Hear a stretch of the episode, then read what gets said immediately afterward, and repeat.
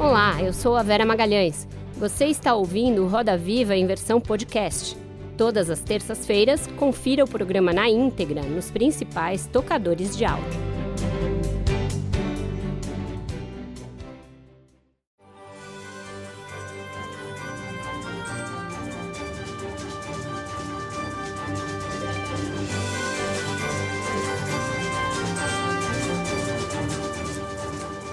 Boa noite. Sejam muito bem-vindos a este Roda Viva especial. Estamos ao vivo para todo o Brasil pela TV Cultura e emissoras afiliadas e conectados ao mundo pelo UOL e pelos nossos perfis no YouTube, Twitter e Facebook. Desde que a pandemia começou, cientistas do mundo todo deram a largada numa corrida para desenvolver vacinas capazes de conter a escalada de contágio e de morte do novo coronavírus. O resultado é um prodígio do engenho humano. Em alguns meses, há não uma, mas várias vacinas desenvolvidas a partir de diversas tecnologias, prontas ou em fase final de testes. E começamos a ver na semana passada as emocionantes imagens de pessoas sendo imunizadas no Reino Unido. E o Brasil? Como estamos nessa foto? Por hora, o Plano Nacional de Imunização é vago e o país assiste a uma indesejável politização de um assunto que diz respeito à saúde pública. Para discutir os vários aspectos de um tema complexo, mas que ao mesmo tempo está na boca das pessoas em todos os lugares neste fim de ano, reunimos três especialistas aqui no centro do Roda Viva nesta noite. Denise Garrett, médica epidemiologista, vice-presidente do Sabin Vaccine Institute nos Estados Unidos. Dimas Covas, médico hematologista, professor da Faculdade de Medicina da USP e presidente do Instituto Butantan. E Margarete Dalcomo, médica pneumologista e pesquisadora da Fiocruz. Para entrevistá-los, a bancada é composta por André, André Biernat, repórter de saúde e ciência da BBC Brasil e presidente da Rede Brasileira de Jornalistas e Comunicadores de Ciência. Mariana Varela, editora-chefe do portal Drauzio Varela. Paulo Talarico, editor-chefe da agência Mural de Jornalismo das Periferias. Rafael Garcia, repórter de ciência do jornal O Globo. E Sabine Righetti, coordenadora da agência Bore e pesquisadora da Unicamp. Contamos ainda com os desenhos em tempo real do nosso Paulo Caruso.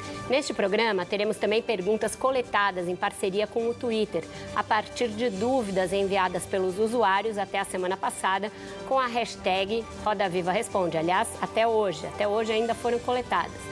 Nossos entrevistados estão aqui no centro da roda, separados por essa barreira de proteção física para, o, para aumentar o distanciamento entre eles. Boa noite aos três, muito obrigada por terem aceitado o nosso convite. Eu queria começar fazendo uma pergunta comum aos três para a gente introduzir essa discussão com algo que eu acho que é muito importante ser ouvido da boca de vocês especialistas. Por que vacinação é o meio mais eficaz para se combater uma epidemia por um vírus? Por que, que isso é importante? Por que, que a vacinação é o caminho? Por favor, começando aqui na ordem, Denise, depois doutor Dimas, depois doutora. Margarete. Bom, boa noite para todos. Um prazer enorme estar aqui. É, vacina, para mim, é um dos maiores avanços da medicina. Né? E numa situação de uma pandemia dessa, onde a gente não tem nenhum tratamento e é lógico que a gente tem algumas medidas de prevenção que ajudam, a vacina realmente vai ser o que vai mudar essa situação, o que vai realmente ser capaz de parar esse vírus. E a gente, quando vê os primeiros, os resultados iniciais com uma vacina de 95% de eficácia, isso realmente vai ter um impacto tremendo em controlar esse vírus. Doutor Dimas.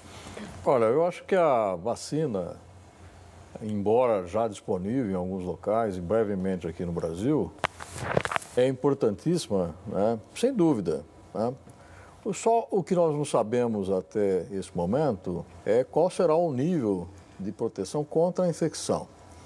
Nós sabemos que essas vacinas estão sendo testadas para proteção contra a doença, contra a Covid-19.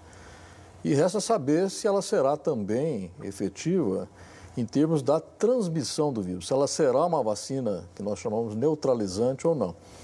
Para ter efeito sobre a epidemia, né, nós precisamos de ter uma vacina que tenha as duas características, né, que ela proteja contra o Covid-19, mas também que ela tenha um potencial de interferir né, com a própria infecção, quer dizer, impedir é, que essa infecção é, ocorra da forma como está acontecendo agora.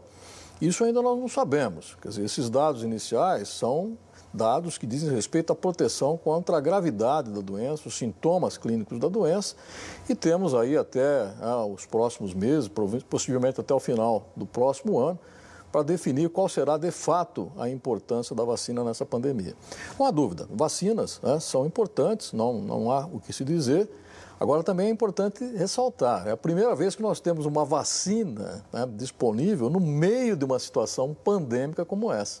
Sim. Né? Então, isso é importantíssimo e vamos saber o que, que vai acontecer nos próximos capítulos. Né? Doutora Margarete já escreveu artigos falando disso, a importância da vacina. Acho que é bom a gente falar isso num momento em que tem tanta desinformação, né?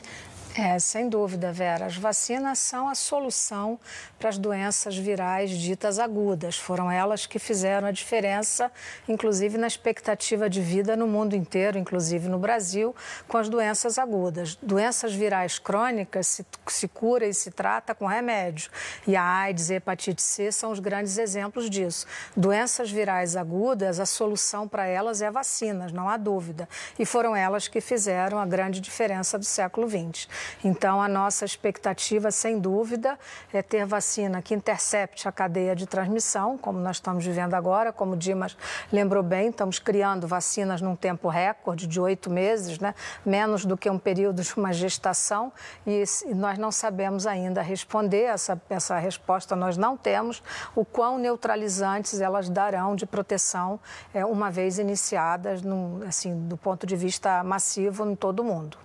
Certo. Ah, diga, diga, Desculpa. Desculpa. Não, eu acho que o Dimas levantou um ponto importante da gente ainda não saber se a vacina previne infecção. A gente sabe que previne doença, mas eu acho que é bom lembrar também, né, Dimas, que a vacina da influenza, ela também não previne infecção ela só previne doença e já tem um impacto imenso mesmo com isso. É lógico que a gente quer uma vacina esterilizante que previne infecção e doença, mas só o fato de prevenir as pessoas de terem sintomas e de pararem no hospital, isso já é uma. Já tem um impacto uma, Certo, vamos. Muito a gente vai aprofundar tudo isso. Era uma pergunta mesmo para a gente falar dessa importância. Eu vou começar rodando ao contrário hoje. Sabine, por favor. Obrigada, Vera. Boa noite, Denise, Dimas, Margarete. Vou começar com uma pergunta direcionada ao Dimas. Dimas, o Plano Nacional de Operacionalização da Vacina contra a Covid, que foi é, divulgado pelo Ministério da Saúde né, ao Supremo Tribunal Federal agora, no sábado, ele traz acordos de, com laboratórios do Ministério da Saúde, com laboratórios, né, com a AstraZeneca, com a Covax e a negociação com a Pfizer, mas ignora a Coronavac, que está sendo desenvolvida pelo Instituto Butantan, que o senhor dirige. Eu queria saber como esse plano foi recebido pelo senhor. Olha, da forma como a sociedade recebeu. Dizer, embora tenha ocorrido a participação de vários especialistas, inclusive do Butantan, a versão final desse plano foi conhecida na noite de sábado, né, de, sábado para domingo. E, inclusive, muitos dos que participaram né, não conheciam essa versão final do plano. É, de qualquer maneira, a, lá se reconhece as vacinas que estão é, mais adiantadas e a vacina do Butantan está lá relacionada. E reconhece também a possibilidade de uso das vacinas, incorporação ao Programa Nacional de Imunização, desde que as vacinas cumpram o rito regulatório, que sejam aprovadas pela nossa agência reguladora. Eu acho que esse é o, é o vamos dizer, é o princípio que está vigente desde o começo, desde o primeiro momento em que nós começamos a conversar com o Ministério da Saúde, isso já havia sido é, dito. Ou seja, ninguém quer uma vacina, né, ou, ou pretende o uso de uma vacina sem o devido registro. Agora, óbvio que a questão política, essa questão da discussão aí que aconteceu nos últimos meses, tem interferência sobre isso. Né? Óbvio que esse plano não atingiu a potencialidade que ele poderia ter atingido, incluindo a vacina que o Butantan está desenvolvendo, que é, diga-se de passagem, a única vacina que está sendo produzida no Brasil nesse momento. Certo. Mariana, por favor. Boa noite. Eu queria fazer uma pergunta para a doutora Margarete. Doutora, muitos pesquisadores têm afirmado que o Brasil está atrasado no, na, no, seu plano de vacinação. Né? Demorou para negociar o acordo de compra com a Pfizer, cancelou o ofício de intenção de compra da Coronavac, não negociou a compra de insumos essenciais como agulhas, seringas, sabendo que o mundo todo está de olho nesses insumos e que podem faltar aqui e também fez um plano de, nacional de, nacional de vacinação considerado vago por muitos pesquisadores e especialistas. Em que, que essa demora pode nos afetar e se a gente corre o risco de ter poucas vacinas ou vacinas insuficientes em 2021 no Brasil? Olha, Mariana, as vacinas nós já sabemos que não haverá para todo mundo não é só no Brasil. Não haverá vacina para todo mundo, mesmo com as boas intenções e a eficiência do sistema COVAX-GAVI, por exemplo, que é o que asseguraria uma certa equidade em relação a isso. Mas nós já sabemos, se nós somarmos tudo que vai ser fabricado em 2021, de todas as vacinas, todas, somando todas, AstraZeneca, Moderna e todas elas, né, sem precisar elencar todas, isso vai dar 2 bilhões e 700 milhões de vacinas. O mundo tem quase 8 bilhões de pessoas do planeta. Então, o ano de 2001 está fora de cogitação vacinar todo mundo. O que nós precisamos no Brasil, e por isso eu já disse que o plano está atrasado, porque nós deixamos, a meu juízo, né, de tomar providências do ponto de vista é, logístico que poderiam ter sido iniciados. Se nós sabemos que as vacinas começaram nesse período recorde de oito meses, há seis meses atrás, nós já deveríamos estar pensando, considerando a grande experiência do PNI brasileiro, que tem uma experiência de vacinação espetacular, como nós sabemos, nós já deveríamos estar nos preocupando. Isso é quase um problema doméstico, né? Você se previne estocando eh, seringas, agulhas e tudo aquilo que precisa e mais uma rede de frio absolutamente pronta para receber qualquer vacina. Né? Não estou nem entrando no mérito da vacina Pfizer, que precisa de uma rede de frio. Nós podemos voltar a isso no outro momento. Eu tenho uma opinião bastante bem formada sobre isso, como eu acho que deveria ser resolvida a questão, porque eu acho que o Brasil não pode, não deve, e nós temos todo o direito a ter acesso à vacina da Pfizer, inclusive sendo ela a única vacina até o momento registrada. Então, isso é o que eu diria nesse momento. Eu acho que sim, Mariana, há um timing que foi perdido e nós agora estamos correndo atrás do tempo para ganhar esse tempo perdido. Rafael, já vou passar para você. Eu queria só dar aqui uma primeira pincelada nos dados do Twitter. A gente recebeu aí milhares de perguntas só sobre eficácia da vacina. Foram 63 é, mil tweets perguntando a respeito. Sobre o calendário de vacinação, 45.500 interações. Sobre segurança das vacinas, 30.900.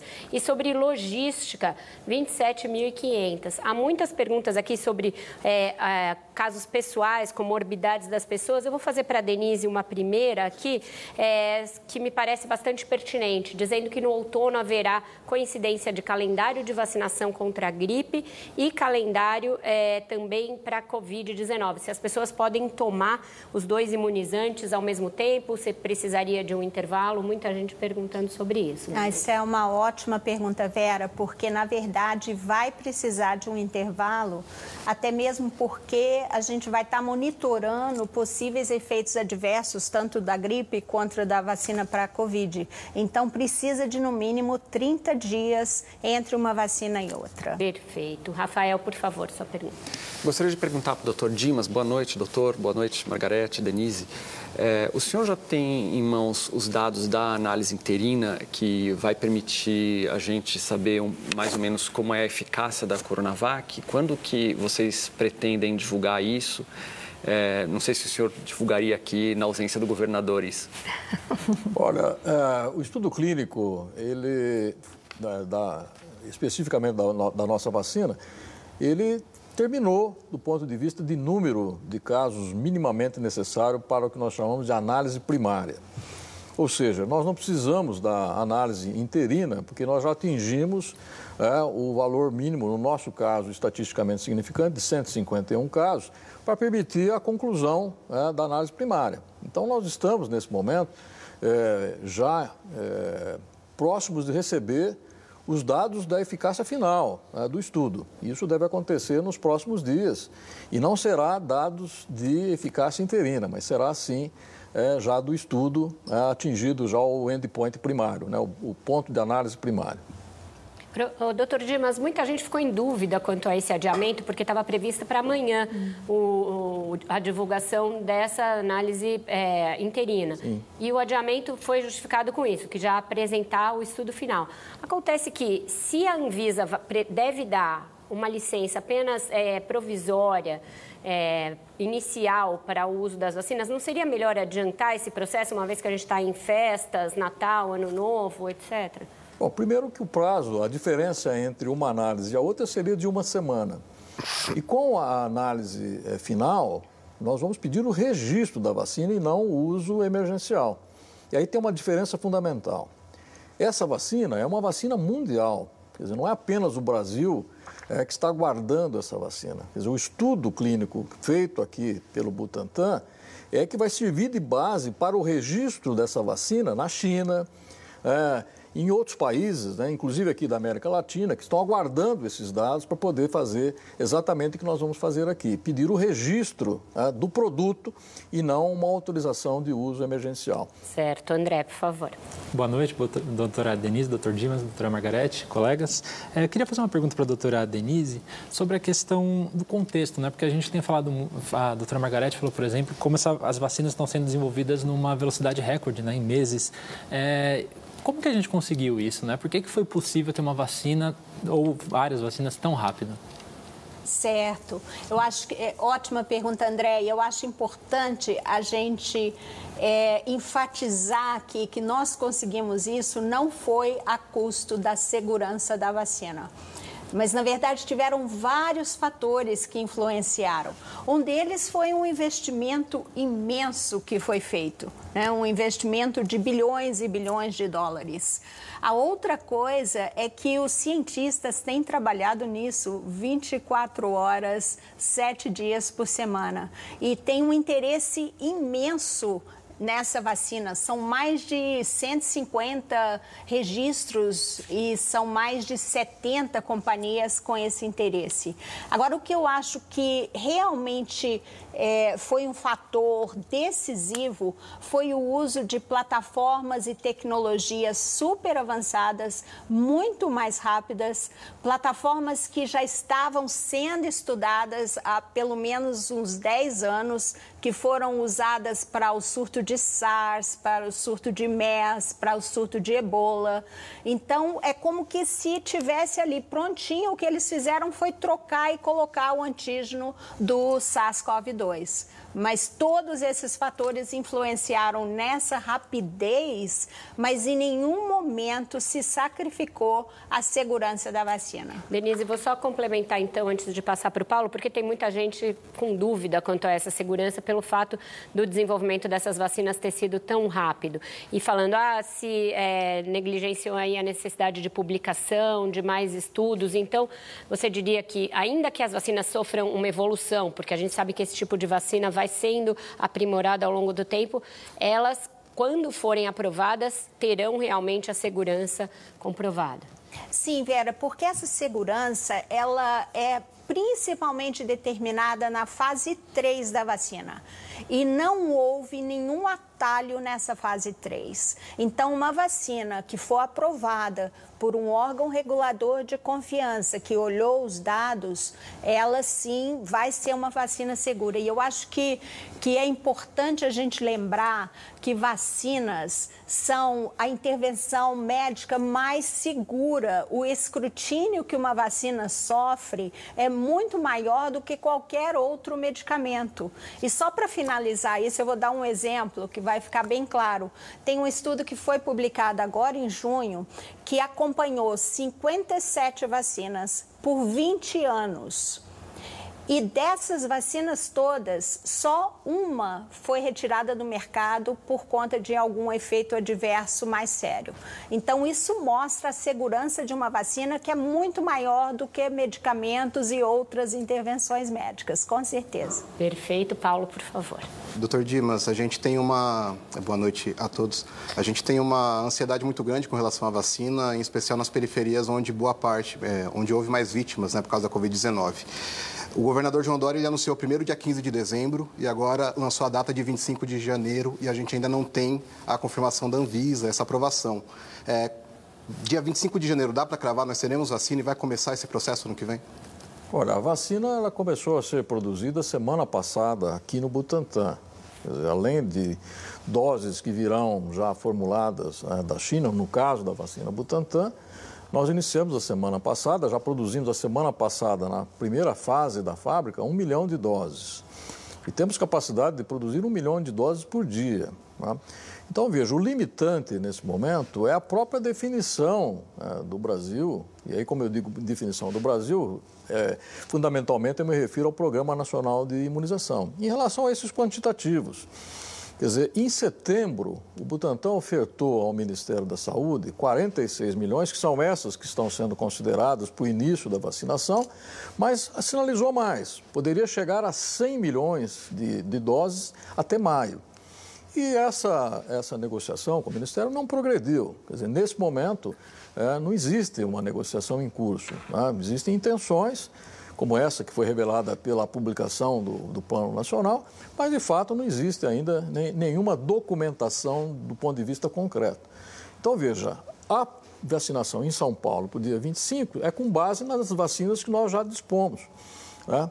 E aí tem a questão do registro. Quer dizer, a questão do registro, num momento como esse, o que se espera é que esse registro possa ocorrer rapidamente, assim que sejam apresentados todos os documentos, que deverá acontecer muito rapidamente no caso do Butantan. Certo. Doutora Margarete, é, aqui eu tenho uma, várias pessoas do Twitter perguntando a respeito dos professores, se eles não deveriam constar é, da, do grupo prioritário para receber a vacina. Eles não estão nem no nacional e nem no aqui do estado de São Paulo, como recebendo a vacina no primeiro grupo. E pessoas perguntando também funcionários de escola. Isso porque tem uma agonia muito grande com, a, com relação à volta às aulas, né?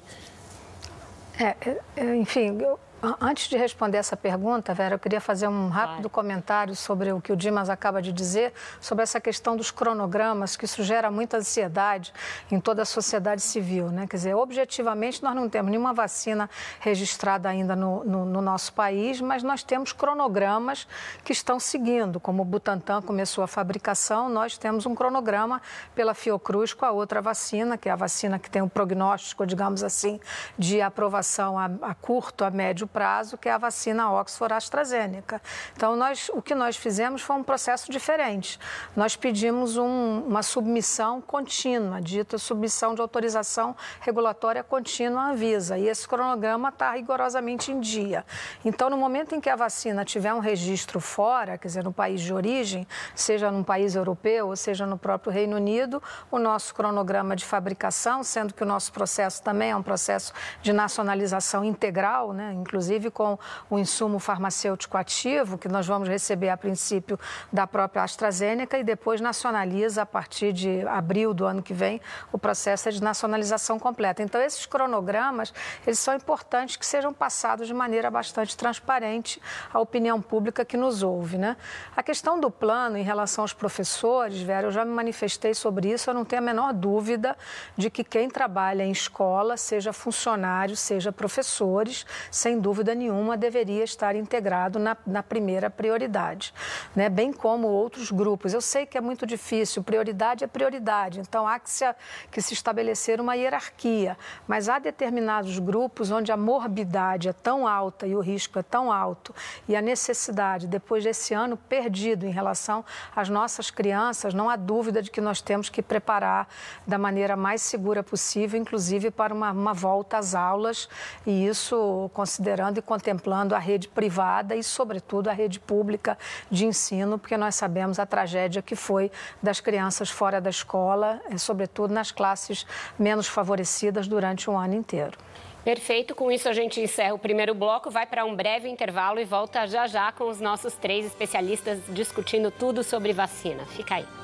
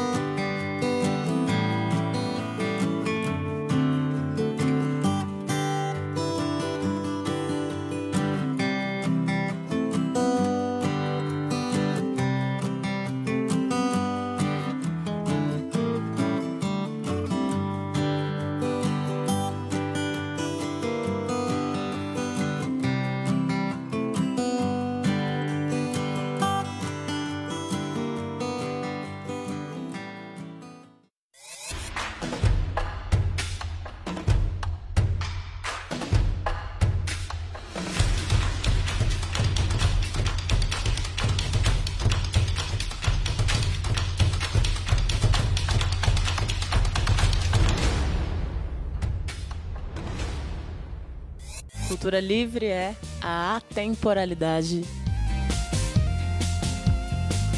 Senta que vou te dar um recado, tudo muda. É, poder se expressar livre por aí.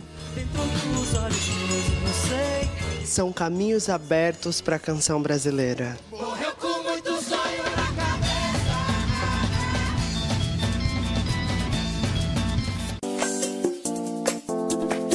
Um novo mundo sob um novo olhar.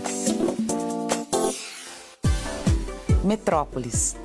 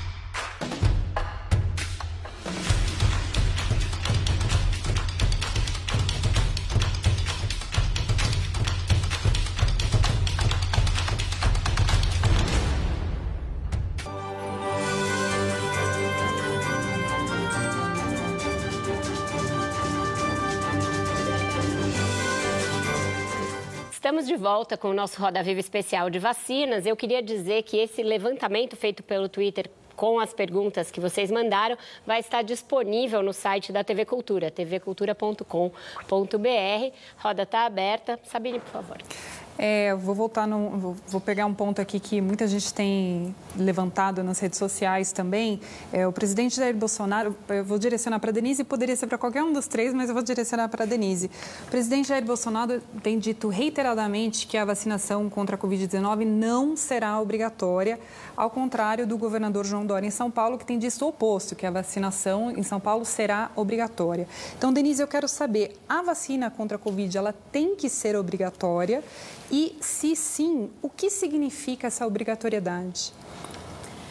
Sabine, eu particularmente acho que o foco não tem que ser em obrigatoriedade. O foco tem que ser em responsabilidade. Eu acho que nós temos que entender que a adesão a essa vacina, ela é algo muito importante porque a gente só vai conseguir ter um impacto na transmissão do vírus se a grande maioria da população aderir à vacina. E para conseguir essa adesão, a gente é lógico, nós vamos precisar de uma boa comunicação por parte do governo, né, de falar da importância, da eficácia da vacina. E eu acho que é essencial transparência, honestidade e muita clareza por parte dos pesquisadores, por parte dos produtores de vacina, porque a população ela tem que entender o que, que ela está tomando, ela tem que entender eficácia, ela tem que entender segurança, porque a gente precisa da população ser vacinada. E eu acho que nisso também é importante uma comunicação bem clara através da imprensa.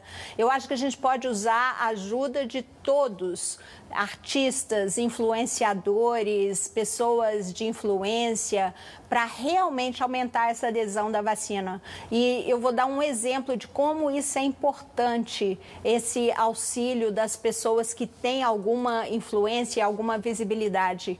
Em 1956, nos Estados Unidos, a aderência, a adesão à vacina para poliomielite entre os adolescentes era de 0,6% no meio de pólio, que é uma doença horrorosa que a gente sabe.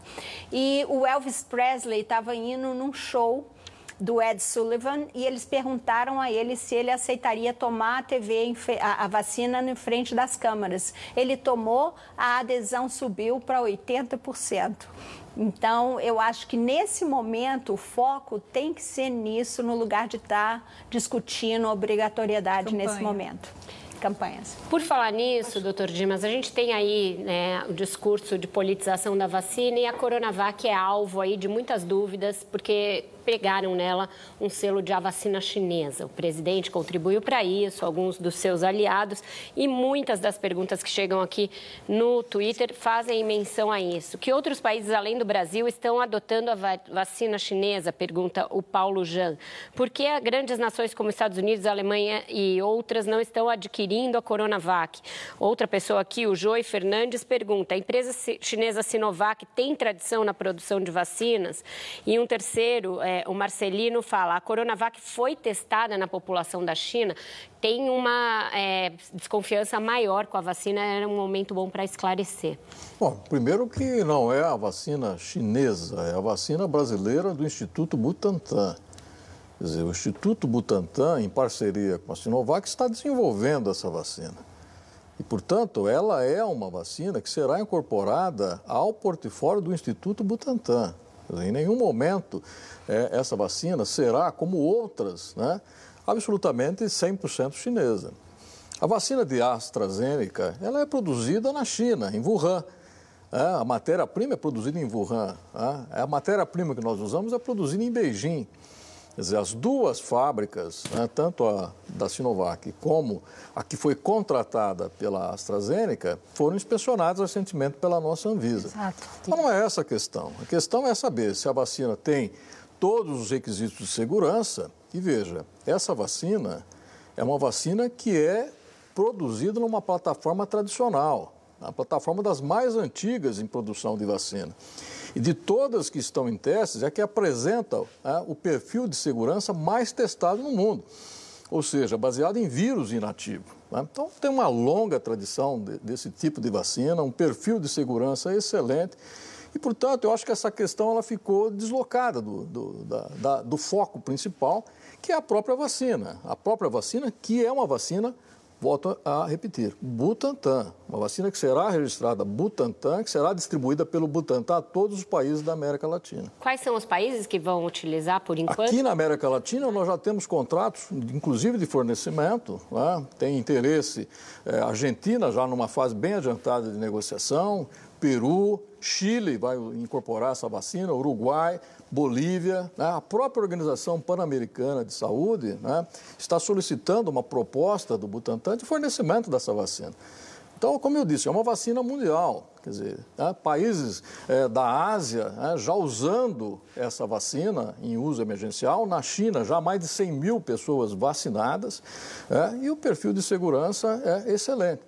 Então, eu acho que esse é o ponto principal. Quer dizer, a, a o rótulo que foi colocado aí né, é um rótulo absolutamente é, com finalidade política e ideológica. Perfeito. Oh, oh, Vera, Mário. acho que tem uma. Um, ah, só, só, queria complementar, acho que o Dimas foi muito preciso na resposta, né? Acho que assim, as pessoas têm que entender, para acabar com esse preconceito, que é um preconceito às vezes até ingênuo, né? Da vacina chinesa, uma coisa assim. Né? A China é o maior produtor de insumos em biotecnologia do mundo. Então, se nós formos levar na ponta da faca, é tudo chinês. Né? O Dimas acabou de dizer, nós, a vacina, a, a fábrica que produz para a AstraZeneca, o insumo para a AstraZeneca, fica na China e foi visitado agora. E nós ficamos até muito satisfeitos porque a visita visita foi muito proveitosa e muito positiva. Né? Teve até menos, menos queries do que a visita à Sinovac, que nós sabemos. Né? Mas então, assim, as pessoas têm que saber isso, de que tudo que nós recebemos, até matéria-prima, gente. O Brasil até fazer remédio. Muita gente me pergunta isso. O Brasil não produz matéria-prima para coisa nenhuma, nem para as doenças endêmicas. Todos, todos os remédios que nós fazemos no Brasil para tratar doenças endêmicas, a matéria-prima é chinesa. Então, a grande maioria delas. Então, esse preconceito é só uma questão de saber, a mesma questão da obrigatoriedade que a Sabine coloca, que é uma, uma, uma, alguma coisa absolutamente oportuna nesse momento. Então, não se trata de discutir se é obrigatório, se não é obrigatória. Depende, a responsabilidade é nossa, no sentido de dizer a verdade com essa mesma vontade e transparência com a qual nós estamos dizendo. As vacinas, todas elas deverão ser registradas, todas elas obedecem a um, passam naquele ponto de corte dos 50% de eficácia exigido por qualquer órgão regulatório no mundo inteiro, inclusive o nosso. Elas vão ter um pouquinho mais de eficácia algumas, muito mais outras, mas todas serão aprovadas, todas são seguras e só o tempo é que dirá né, com esse acompanhamento, um follow-up, digamos assim, a longo prazo, é que vai demonstrar um eventual efeito adverso aqui ou ali que pode ocorrer. Certo, então... Mariana queria falar. Queria perguntar para a doutora Denise. Doutora Denise, o movimento anti-vacina ele tem uma expressividade importante em alguns países da Europa e também nos Estados Unidos. Mas no Brasil ele não é muito significativo, não é muito grande. Né? O nosso Plano Nacional de Imunização, que fornece vacinas gratuitamente à população, é um dos melhores do mundo e, tem uma, e a gente tem uma grande cobertura vacinal. Mas o Datafolha divulgou uma pesquisa na semana passada que traz alguns dados meio preocupantes, né? Revelou, a pesquisa revelou que 22% das pessoas, dos brasileiros, não pretendem tomar vacina contra a Covid-19. Esse número sobe para 50% em relação à vacina desenvolvida pelo Butantan e pela Sinovac. Eu queria que você dissesse qual pode ser o efeito, se essa adesão né, à vacina contra a Covid for realmente baixa, qual pode ser o efeito no enfrentamento da pandemia no Brasil? Então, Mariana, nenhuma vacina ela vai te proteger 100%. E para a gente, na verdade, ter um impacto maior, é o que eu falei, a gente precisa da população, de uma grande parte da população ser vacinada. E é por isso que a adesão ela é muito importante. Eu acho que a ciência cumpriu o seu papel o que a gente viu, está vendo em termos dessa vacina, uma vacina com uma eficácia de 95%, é extraordinário. E agora, agora é hora de nós cumprirmos o nosso papel e da gente entender que a vacina é uma situação de coletivo, que você quando toma a vacina, você não está só se protegendo, você também está protegendo ao outro. E eu acho que, na verdade, esse vírus nos pegou numa situação de muita fragilidade, eu acho. Não só em termos de liderança, mas fragilidade em algumas tendências, que eram tendências de desconfiança da ciência, a polarização que o país que o país estava e uma certa imaturidade da sociedade. Eu acho que a, a sociedade ela tem que amadurecer e encarar esse vírus pelo que é e encarar a importância e a necessidade de se vacinar, não só para proteger a você mesmo, mas para proteger a um ente querido e para proteger até um estranho. Né? Que a gente só vai conseguir essa proteção com uma porcentagem boa da população vacinada. André? Queria perguntar para o Dr. Dimas e para a doutora Margarete, porque, claro que a gente fala muito do produto farmacêutico da vacina em si, mas além disso, né, a gente precisa de um monte de outros insumos para garantir a campanha. Né? Então, a gente está falando da cadeia de frio, que a doutora é, Margarete citou, mas da seringa, da agulha, do algodão, do material gráfico, é, e a gente está falando de um momento em que o mundo inteiro está buscando esses materiais. O Brasil tem condições de prover ou né, é, comprar esses materiais para efetivar uma campanha de vacinação logo? Olha, André, é, queria começar, ladies first, né? Eu acho que assim, o que está acontecendo me preocupa, quer dizer, não apenas em relação ao atraso, mas o que nós já sabemos é a desorganização e a falta de uma coordenação centralizada, homogênea e muito eficiente, né? que como o nosso PNI tem essa tradição que nós sabemos. Nós já sabemos, por exemplo, que existe pedidos que somados chegam a 700 milhões de unidades de seringa e agulha. Isso é absolutamente fora de qualquer propósito lógico. Primeiro, porque é desnecessário. Segundo, porque o mercado não tem a menor possibilidade de responder a isso. Terceiro, porque o mundo inteiro vai precisar de comprar seringa e agulha. Então, o que, que vai acontecer se isso não for centralizado? Resposta fácil. Pergunta de prova que todo mundo sabe, né? O que, que vai acontecer? Isso vai favorecer irregularidades, para a gente não usar outro termo, porque ninguém tem para entregar, então vai começar a fazer mecanismos de importação e isso vai gerar um resultado de coisas muito ruins que nós já vimos na primeira fase da, da epidemia no nosso país. Né? Nós já temos exemplos, como os hospitais de campanha, por exemplo, e uma história que não é uma história bonita. Então, assim, então a falta de uma coordenação centralizada, obviamente, é crucial nesse momento. É preciso que, é, é, é isso que eu estou chamando, que nós, esse timing, nós perdemos. Então, agora tem que tem que centralizar. Da mesma maneira, né, em outras proporções, se aplicaria, por exemplo, se o Brasil resolver comprar e conseguir comprar, né, porque resolver comprar é uma coisa, conseguir as doses da vacina da Pfizer será outra coisa. Né? Mas digamos que, que, que isso seja viável, que se, seja possível e que seja, a compra seja efetivada. Né? Nós precisaremos de uma cadeia de frio sofisticada. Então, isso é, é impossível para o Brasil? Claro que não é impossível, claro que é possível. A, a epidemia da Covid-19 gerou algo novo no Brasil, que é uma cultura de uma participação da iniciativa privada absolutamente inédita. Então, isso precisará de novo ocorrer agora. Caberá à iniciativa privada auxiliar e comparecer para prover uma cadeia de frio adequada, pelo menos nas áreas de capitais. Isso é minha opinião. Né? E aqui é o da dar essa opinião é uma opinião pessoal com todos os disclaimers, né? Não estou falando institucionalmente, estou falando por mim, mas eu estou convencida disso.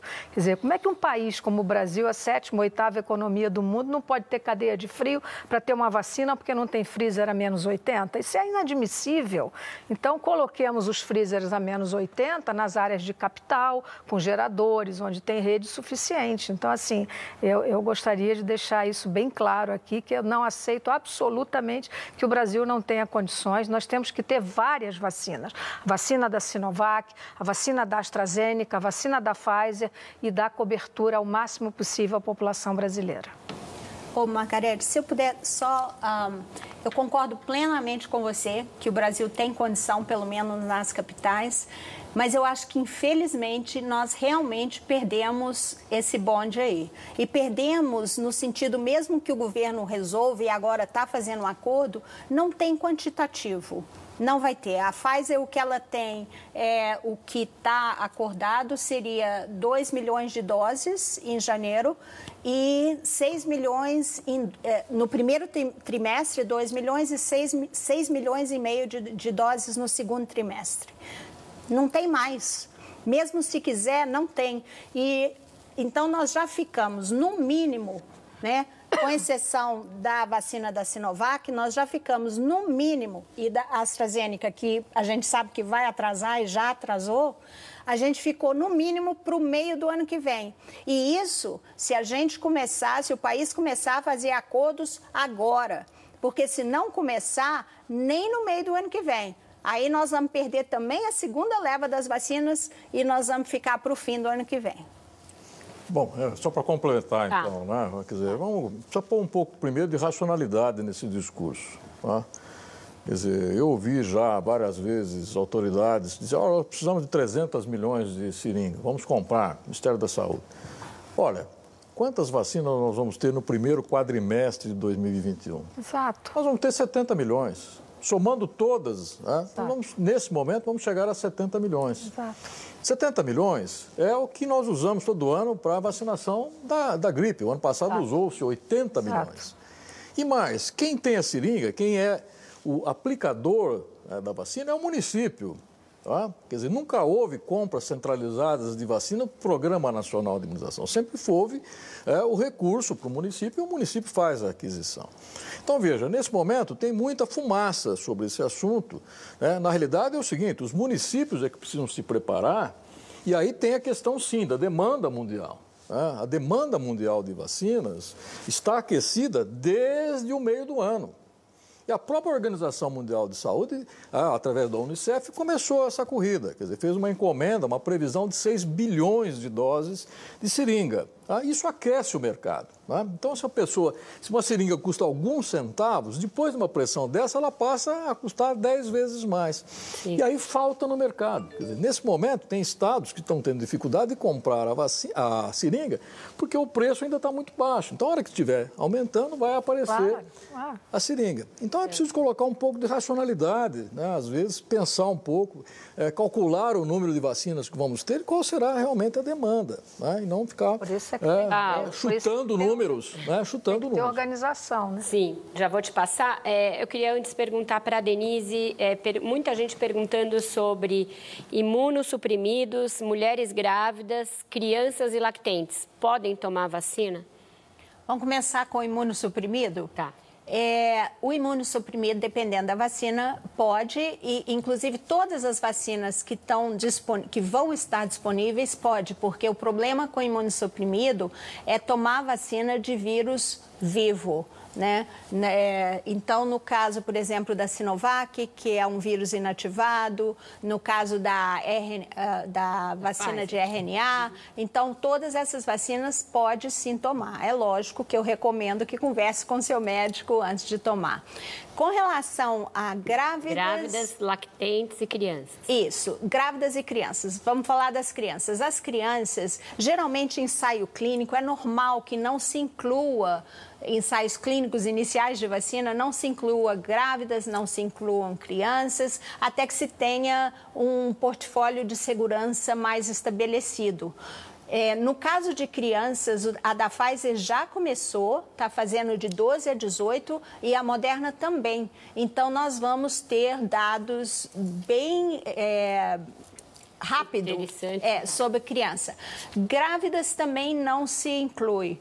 Mas o que acontece? As pessoas engravidam durante o ensaio clínico, mesmo que começaram é, sem estarem grávidas, elas engravidam. Então, nós vamos ter dados de grávidas, tem algumas, é, algumas pessoas que se engravidaram durante o ensaio da Pfizer, tenho certeza que talvez no ensaio da Sinovac também, é, entre uma dose e outra, alguma coisa, e essas, essas pacientes estão sendo seguidas, inclusive até o nascimento, até depois do nascimento de bebê, e nós vamos ter esses dados sim. Agora, todos esses esses grupos, eles vão entrar muito rápido assim que você tiver mais dados que são específicos para eles. Perfeito. Paulo, por favor. É, doutora Margarete, a gente queria que falar, falar mais um pouquinho sobre a perspectiva para o ano que vem. A gente vem numa fase de alta de casos novamente e um dos receios de tanto que se fala da vacina é o relaxamento das medidas de segurança por conta da vacina. A senhora já comentou de que não há vacina para todo mundo no ano que vem no mundo. Qual é a perspectiva para o ano que vem e em quanto tempo, qual seria o tempo mínimo para a gente entender que está saindo de vez essa fase da Covid? Olha, eh, as pessoas têm que entender, Paulo, que nós estamos vivendo uma, uma situação epidêmica nova. A nossa geração nunca viveu nada parecido. A coisa mais parecida foi a gripe espanhola de cento e poucos anos atrás, né? Então, assim, é, eu acho que esse, esse entendimento de fazer, eu já falei isso algumas vezes, por isso que você está perguntando, né? Eu disse, ninguém pode ficar fazendo plano para depois da vacina, como se a vacina fosse um álibi, de, um, um alvará de soltura, de digamos assim, né? E ela não será. Nós sabemos. Alguém já me perguntou: eu vou ser vacinada, eu vou precisar continuar usando máscara? A resposta Muita gente é sim. Isso aqui. A resposta é sim né? porque o uso de máscara não é uma proteção individual para mim, é uma proteção para as pessoas com quem eu tenho contato. Então, é um comportamento que eu diria de civilidade coletiva, né? É assim que eu vejo. Então, a resposta já a essa pergunta é sim. E eu acho que, realistamente, Paulo, nós não vamos ter vacina agora, né? Então, nós, muita gente me disse, mas a festa do Réveillon eu posso manter porque eu já vou ter vacina. Não, você não vai ter vacina, talvez nem para o Réveillon do ano que vem. Então, eu sempre tenho dito isso isso de maneira muito realista. Nós vamos ter vacina em 2021, não há dúvida. Nós não vamos conseguir vacinar toda né, o cronograma, mesmo que nós consigamos interferir por pressão da sociedade civil, e eu espero que ela haja, né? no sentido de incorporar cada vez mais grupos e darmos uma cobertura realmente grande. Né? Todo mundo aqui aprendeu a falar aquele termo, imunidade de rebanho, não sei o que, todos vocês, usado muitas vezes de maneira inadequada. Imunidade de rebanho é um termo da vacina. Nós só falamos nisso quando tem uma cobertura vacinal boa para qualquer coisa, né? com no mínimo 60% de população. Então aí você pode falar. Então eu acho que, assim, realistamente, nós te temos que nos comportar de maneira cuidadosa, não podemos fazer festas de fim de ano, não podemos fazer celebrações de Natal, temos é que estar vivos esperando as vacinas e o próximo Natal. É o que eu diria, Paulo. Vou pegar uma carona nessa resposta, doutor Dimas, porque muita gente aqui perguntando é, quem já teve Covid-19 se precisa tomar vacina, quem já teve Covid-19 já está imune, eu vou tomar a vacina, eu vou ficar imune por quanto tempo? Então, tanto essa questão é, do tempo né, de resposta do sistema imune à vacina, quanto de quem já teve a Covid. Olha, primeiro, a, vacinação está prevista é, para todos dentro das faixas que, é, que foram já contempladas pelo Programa Nacional. E aí é importante é, deixar claro alguns pontos. Quer dizer, se nós vamos ter 70 milhões de doses no primeiro quadrimestre, nós vamos imunizar 35 milhões de pessoas. Porque isso é exatamente o tamanho da primeira faixa do Plano Nacional. Né? São os profissionais de saúde e os indivíduos com mais de 60 anos, as pessoas com mais de 60 anos. Dá um pouco, de, em torno de 20 milhões, 29 milhões de pessoas. Então, isso, essa vacina já está definida para esse grupo. Os grupos adicionais deverão ser vacinados, sim, à medida que for tendo as vacinas. Né? E aí vai se estender isso, é, possivelmente, durante 2021 e, quem sabe, o começo de 2022 e 22. Agora, a vacina será aplicada a todos dentro dessas faixas. Quer dizer, não vai fazer um exame para saber se ele teve o Covid, ou não vai perguntar para ele se ele teve ou não. Vai vacinar a todos que estiverem dentro é, do grupo é, atingido pelo Programa Nacional de Imunização. Né? Assim deve ser.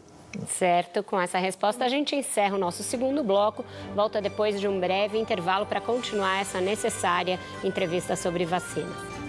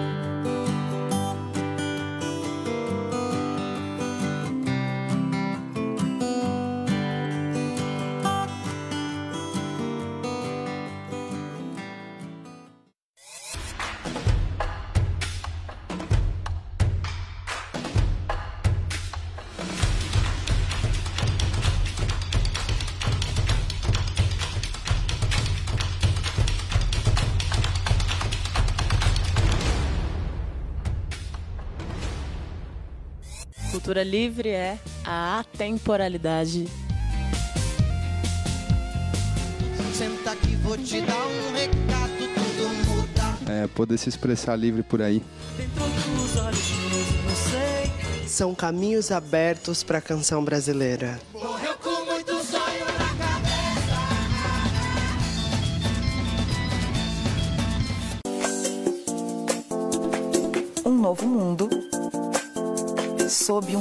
Olhar. Metrópolis.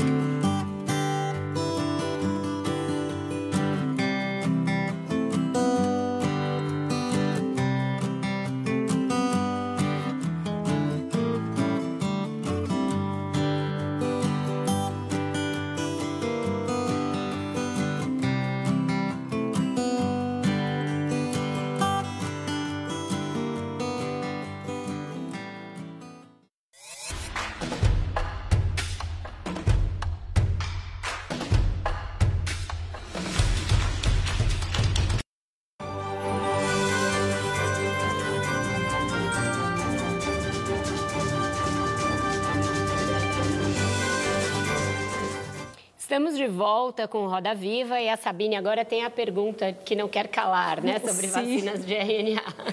É, não só RNA, né? Eu fiz uma coletânea aqui de, de frases que eu tenho recebido nos grupos de WhatsApp e também redes sociais. Eu vou direcionar para a Margarete, que eu ainda não direcionei uma pergunta a ela. É, por exemplo, dizendo que a, a, a Coronavac, no caso, é, a vacina vai implantar um chip no cérebro de quem for vacinado, que vai manipular a inteligência, ou que a vacina de RNA modifica o nosso DNA, informações com, é, sobre mortos, voluntários mortos que desconhecemos.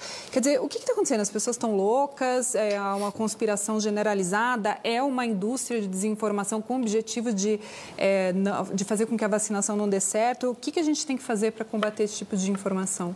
De novo, né, Sabine? Acho que a gente tem duas epidemias, né? Tem uma epidemia do vírus e tem uma epidemia da quantidade de tolices que a gente está. O imaginário popular é muito fértil, né? Então, você imagina alguém dizer que, vai, que a vacina de RNA mensageiro vai mudar o nosso código genético, né? A gente não precisa nem aprofundar muito, né? Mas o RNA mensageiro sequer chega no núcleo da célula, né? Então, tem isso, isso é muito claro. As vacinas não vão causar nada disso. Quer dizer, eu acho que, de novo, cabe a nós nós esclarecermos isso com paciência, né? A mesma resiliência que se exige paciência para para ficar doente por Covid-19, esperar duas semanas de isolamento, né? é a mesma que se exige de todos nós de explicar isso. Vacinas serão seguras, tudo isso é uma quantidade enorme de informações que têm sido criadas e que são um grande desserviço, né? Isso é um desserviço tão grave quanto um hacker, por exemplo, que usa a sua criatividade, a sua inteligência para um serviço do mal, digamos assim, né? Então é isso, quer dizer, eu acho que é muito é, relativamente simples nós dizemos, olha, nada disso é verdade, não houve nenhuma morte atribuída até o momento à vacina, poderia haver, né? Vacinas podem causar efeitos adversos numa proporção raríssima, mas podem causar. Né? Isso você há uma, como remédio. Né? Você usa um remédio novo e você pode ter uma reação absolutamente individual em alguém que pode causar um efeito adverso grave. Então, isso é uma coisa possível. Né? Outra coisa é a segurança e o rigor com que um, ensaio de fase 3 para verificar eficácia e segurança é conduzido. E em vacinas, se, se, nós que fazemos pesquisa clínica com medicamentos novos, né, o rigor já é enorme, né, questões regulatórias, termo de consentimento, enfim, acompanhamento e, a, e, e, assegurar que a pessoa tenha, inclusive, direito ao remédio, né, posteriormente a terminar um estudo, quer dizer, em vacina é mais rigoroso ainda, isso será acompanhado. Então é preciso que a opinião pública acredite. E no Brasil, você havia perguntado, Sabine, no Brasil nós temos uma experiência muito boa. A população brasileira acredita, o SUS provê quantas vacinas? 16, não é isso, Dimas? Que o Eu SUS acho que já passou provê? de duas dezenas. Acho que, né? já, que já passou disso. Quer dizer, há uma credibilidade enorme no Brasil em relação às vacinas. Portanto, esse tipo de informação é, mentirosa, irresponsável né, e até má, num certo sentido, quer dizer, eu acho que cabe a nós insistentemente irmos desconstruindo a cada uma delas. Não entendeu? vai ter chip no cérebro, então. Não, não vai ter chip no cérebro, não vai ter chip nem no cérebro, nem em outro, nenhum lugar do, do corpo. corpo Rafael, tinha uma pergunta sobre demanda e oferta depender da população dos países. Sim, eu gostaria de perguntar para a doutora Denise é, sobre desigualdade no cenário internacional. Tem um levantamento da semana passada da Universidade Duke mostrando quantos países estão conseguindo contratar já eh, de doses de vacinas. O Canadá já conseguiu eh, negócios para contratar doses que vacinariam cinco vezes a população do país. O Chile, que não é um país tão rico, já tem vacina contratada, não vacina é, física mesmo, em solo chileno, para vacinar duas vezes a população do país. E aqui no Brasil a gente não tem vacinas contratadas ou, ou é, em vias de fabricação já que consigam vacinar metade do país. O que, que, esses outros países vão fazer com tanta vacina? Eles estão com medo é, que os desenvolvedores não consigam honrar os contratos ou que essas vacinas que ainda estão na fase 3 possam naufragar no caminho do teste? É, Rafael, é um, é um, ponto super importante que você colocou, porque numa fase de fase 3 de uma vacina, tudo pode acontecer. Como o que a gente vê, por exemplo, o atraso na AstraZeneca, teve uma outra vacina agora que parou, que foi a. a vacina da Sanofi. Então, é muito sábio você ter vários acordos com várias vacinas. Quanto maior for o seu portfólio de vacina, melhor nessa fase. E é exatamente isso que os países estão fazendo. Eles estão amplificando o portfólio de vacina para não se colocar todos os ovos em uma cesta só e depois ficar sem vacina. E é o que você disse, muitos países, né, a doutora Margarete, a Margarete falou que não vai ter vacina para o mundo inteiro, não vai, mas tem muitos países que têm quantidade de vacina muito maior do que a própria população que você citou o exemplo do Canadá. E o que a gente vai, o que teria que ser feito, né, no momento desse, é se estar considerando todas as vacinas, né, e porque a gente vai precisar de todas as vacinas possíveis.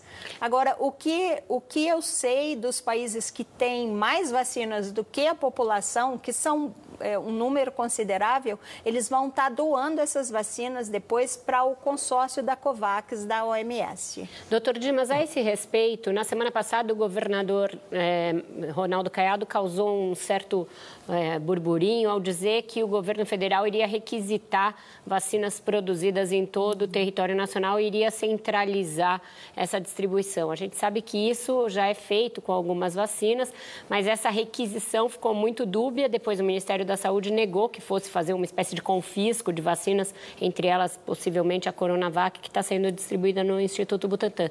Qual vai ser esse protocolo?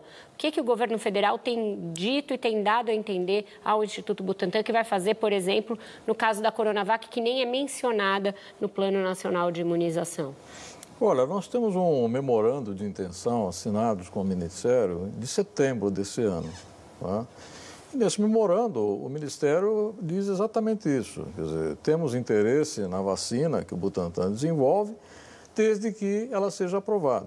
Né? Então, realmente isso está em vigor, vamos dizer assim. É, não houve nenhuma contramedida né, denunciando esse memorando, portanto, na minha opinião, é válido. Né? Ou seja, a vacina que o Butantan é, produzir e estiver registrada deve ter como destino natural o Programa Nacional de Imunização. Com toda essa celeuma que acontece nesse momento e, e essa declaração do governador veio exatamente jogar aí é, mais gasolina nessa, nessa combustão né, e que depois foi esclarecido. Quer dizer, isso nunca aconteceu antes na história desse país. Quer dizer, o Programa Nacional de Imunização sempre recebeu vacinas de vários produtores, produtores nacionais, produtores internacionais, e sempre organizou né, o programa que é um programa do SUS. Esse não é um programa estadual, não é um programa municipal, é um programa é, do Brasil. Né? E lembrar que o nosso SUS é uma construção com base na nossa Constituição. Dizer, aquela frase que diz que saúde é um direito de todos e obrigação do Estado, é essa que permeia a construção do nosso SUS. E, portanto, é, nada diferente disso faria sentido. Dizer, né? essas questões, né? a mesma falta de, de, interesse na aquisição de uma vacina já disponível, isso soa estranho. Né?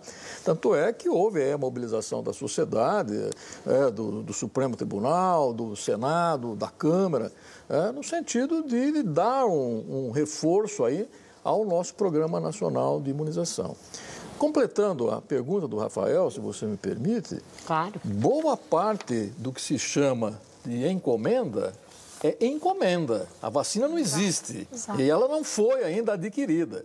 Quer dizer, foi feita uma intenção de compra, um acordo, que quando a vacina estiver disponível, o país vai incorporar. Mas essas vacinas, desses quantitativos, elas não existem. A capacidade de produção de vacinas de todas as companhias nesse momento é muito pequena. Exato. Tá? Portanto, isso é uma promessa é, e não, é, de fato, a existência ali real da vacina é, na porta desses países. Ô, Vera, claro. você me dá licença só para eu voltar um pouquinho na pergunta da Sabine sobre a, a segurança das vacinas? Uhum. O que a gente pode dizer até agora, Sabine, é que em todos esses ensaios clínicos, que só da de RNA, por exemplo, são quase 80 mil pessoas, não houve nenhum efeito adverso sério com até oito semanas depois de tomada da segunda dose. Nenhum efeito adverso sério. E, e, a gente sabe que os efeitos adversos na vacina geralmente ocorrem, todos, invariavelmente, ocorrem com até seis semanas é, de depois da tomada da vacina. Uhum. E isso quer dizer que não vai acontecer quando a gente vacinar milhões e milhões de pessoas? Pode acontecer. Mas a boa notícia, aliás, duas boas notícias para isso, é que quando se começa a vacinação em massa, tem um sistema de monitoramento para efeito adverso muito ativo, Exato. muito rigoroso, que detecta isso rapidamente. E a outra coisa é que quando essa vacina chegar na população em geral, quando chegar aqui no meu braço, no braço de vocês, ela já vai ter passado por profissionais de saúde, por é, idosos. Então, o portfólio de segurança dessa vacina, ele já vai estar muito maior e muito mais estabelecido do Perfeito. que está agora. Paulo? É, Dimas, uma preocupação que a gente tem é, e aí vou retomar um pouquinho, a gente falou um pouquinho sobre a volta às aulas, que é um problema.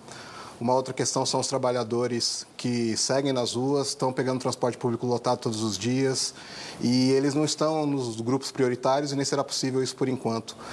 Qual deve ser a estratégia? O que, que, pode ser feito? Só vacinar os idosos agora já vai ajudar a amenizar isso? E essa preocupação que as pessoas têm no dia a dia, né? quando elas vão estar um pouco mais protegidas, é, tendo em vista que elas precisam continuar na rua para conseguir algum tipo de renda?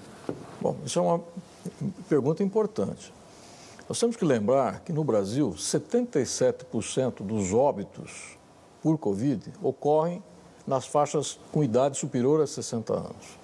Por isso que esse grupo é um grupo prioritário.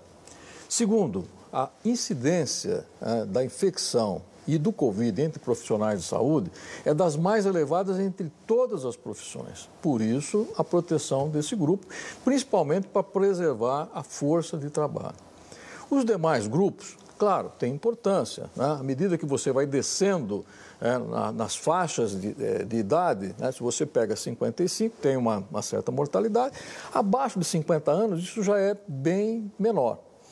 Daí a lógica da vacinação. Quer dizer, se nós tivéssemos vacina para todos, óbvio, né? todos seriam vacinados até se atingir né, a chamada imunidade de rebanho, com vacinações acima de 80% da população, se a vacina fosse efetiva para causar o que nós chamamos de efeito neutralizante. No caso aqui, nós vamos ter um quantitativo pequeno de vacinas para proteger a vacina que tem maior gravidade do ponto de vista da doença. Isso é prioritário. Né? Como eu, eu, mencionei, no Brasil isso é em torno de 30 milhões de pessoas, ou seja, precisamos de 70 milhões de vacinas para proteger esse grupo. Vamos ter essas vacinas? Vamos ter. Né? Lá para maio, até maio, vamos ter essas vacinas, maio, junho. Né? Então, nesse momento, até esse momento, serão esses grupos. A partir daí, os demais grupos. Agora, lembrar, professores acima de 60 anos estão incluídos no grupo de vacinação. E os outros profissionais também estão incluídos. Né? Então, quer dizer, não é exclusivo. Né? Óbvio que a vacinação de professores, né, de uma forma geral, para proteger a exposição desses profissionais, que é grande, não há dúvida nenhuma, né, deve ocorrer. No nosso caso aqui do Brasil, é na última categoria, quer dizer, na última faixa de prioridade professores, profissionais da segurança pública tá? e outras atividades, motoristas e assim por diante. André, que, que não pode, né, Vera? Que vai ter que. Claro. Que isso vai necessariamente ter que sofrer uma revisão, né? Porque não pode. Quer dizer, é por isso que eu me referi, Paulo, que tem que ter uma, uma consciência cívica da sociedade no sentido de modificar isso. E isso é possível, nós sabemos que sim, né? Modificar o plano modificar a exposição? Modificar esses grupos de prioridade, Vera porque, como eu disse, não, não, é, não é justo né, que pessoas que transitem e que levem, que sejam, sejam portadoras de vírus com tanta facilidade, sejam excluídas. Então, acho que essa, essa ordem de, de, de, de prioridades terá que ser necessariamente, não totalmente, mas parcialmente revista, com a inclusão de grupos de alto risco, inclusive a população carcerária, né, Vera? Que é, quer dizer, senão fica parecendo que, que enfim, que aquela população população, dizer, que já vive em condições absolutamente desumanas, como nós sabemos. Né? O Brasil é o terceiro país de população carcerária no mundo, né? em condições que nós sabemos abjectas. Então, assim, não vacinar sabendo que doença transmissível nesse ambiente de milhares e milhares de pessoas, quer dizer, é deixar à mercê do, do nada aqueles profissionais que estão ali dentro trabalhando, né? Enfim, profissionais, um grande número de pessoas relacionados à administração dos órgãos de segurança. Né? Certo. Com isso, a gente encerra esse bloco. Eu volto com a Mariana e o André, que não perguntaram nesse bloco. Fica para o próximo. Já voltamos.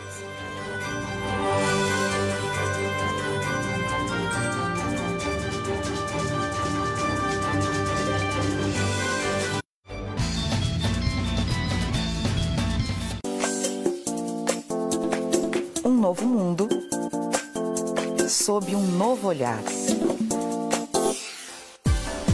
Metrópolis.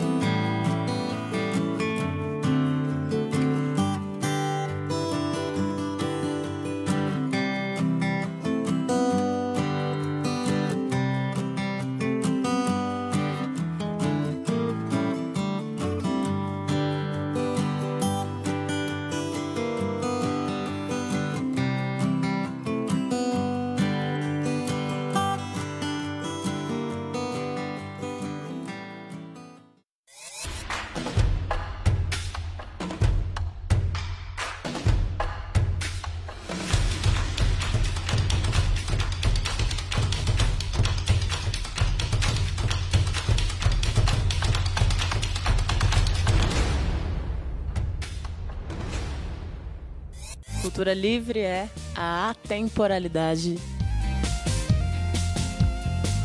Senta aqui, vou te dar um recado, tudo muda. É, poder se expressar livre por aí.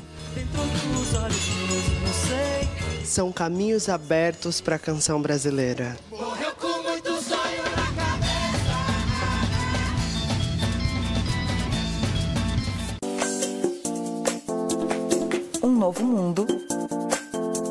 Sob um novo olhar. Metrópolis.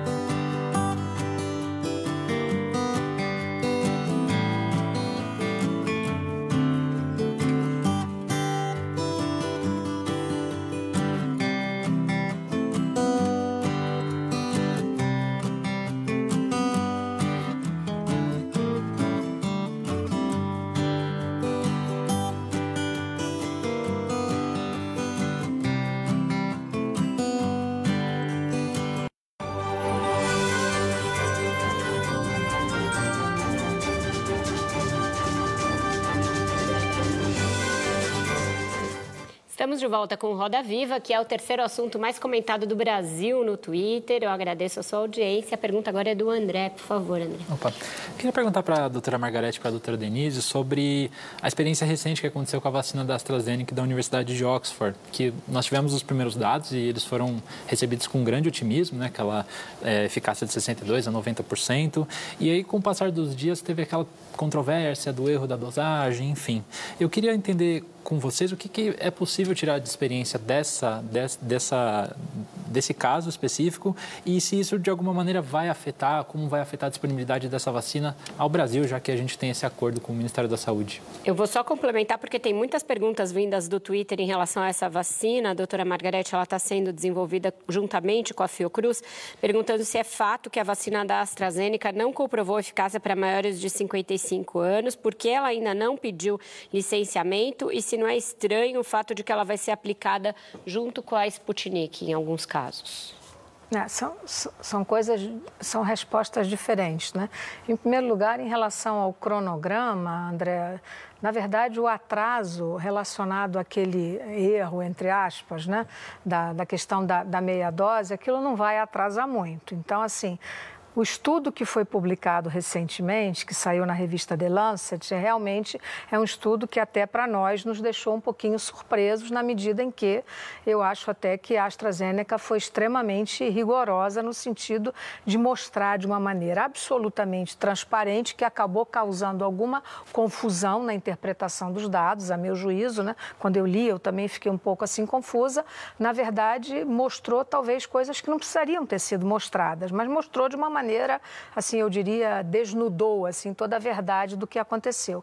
Então, alguns grupos serão retestados. Por exemplo, grupos mais idosos serão retestados, estudos serão repetidos, o que é perfeitamente plausível e, e desejável, eu diria. Isso não vai atrasar, do ponto de vista do Brasil, né, o nosso cronograma. Por quê? Quer dizer, o atraso é muito pequeno. Né? O que nós estamos esperando, objetivamente, é a chegada da IFA, né, que é o insumo farmacêutico ativo, que nós nós vamos receber da AstraZeneca. E ele está chegando agora, no começo de janeiro. Isso é o que está no cronograma. Não tem nenhuma perspectiva, nem nós sabemos até o momento, e aí posso dar informação, porque eu verifiquei antes de vir para cá, de que vai haver algum atraso na entrega da IFA. Se nós vamos receber a IFA, nós vamos começar, nós estamos preparados para entregar e honrar o cronograma que a Fiocruz estabeleceu no memorando de entendimento e no, nessa encomenda, digamos assim, tecnológica do Ministério Ministério da Saúde de entregar em fevereiro 30 milhões de doses. Então, essa é a nossa. E depois a Fiocruz seria, da mesma maneira como o Instituto Butantan tem seu, a sua programação, a Fiocruz tem condições de fabricar 15 milhões de doses mensalmente. Quer dizer, então, ao longo do ano, a gente teria, quer dizer, né, nessa conta de chegada aí, de ter 70 milhões de doses, assim, cobrindo uma parte que é pequena, naturalmente, né? Um terço da população brasileira não é o que nós desejaríamos, né? E, e, você fez a outra pergunta, era o Não, essa mesmo, era a questão da, da a Vera perguntou da Sputnik. A da Sputnik, a Denise pode, pode complementar isso depois. Quer dizer, eu acho, né, do ponto de vista é, clínico, digamos assim, né, como pesquisadora, eu acho perfeitamente razoável que duas vacinas da mesma plataforma, quer dizer, são duas vacinas usando vetor de adenovírus, né, possam se complementar no termos de fazer um reforço, digamos assim, se a gente puder usar esse termo, de imunidade. Então, se uma dose de uma e uma dose de outra eventualmente pos, podem conferir mais imunidade, gerar uma reação imunológica mais potente, melhor dizendo, por que não? Mas isso precisará ter estudo para responder. E acho que a Denise quer responder sobre isso também, né, Denise? É, eu, eu acho, Margarete, eu concordo com você que não vai pode não ter atraso na produção, mas certamente vai ter um atraso na aprovação da vacina. Com certeza, pelo menos no FDA, eles não vão aceitar a menos que tenham dados adicionais, porque é, o, que, o que houve e eu acho até foi um erro que não foi intencional, mas na verdade a, a eficácia de 90% é, não tem como você falar com aquele tamanho de amostra com pessoas que são todas de menos de 55 anos uhum. e com ainda por cima um intervalo enorme entre a primeira dose e a segunda dose. Então houve na verdade vários pequenas uh, erros ali ou, ou, descuidos nesse protocolo.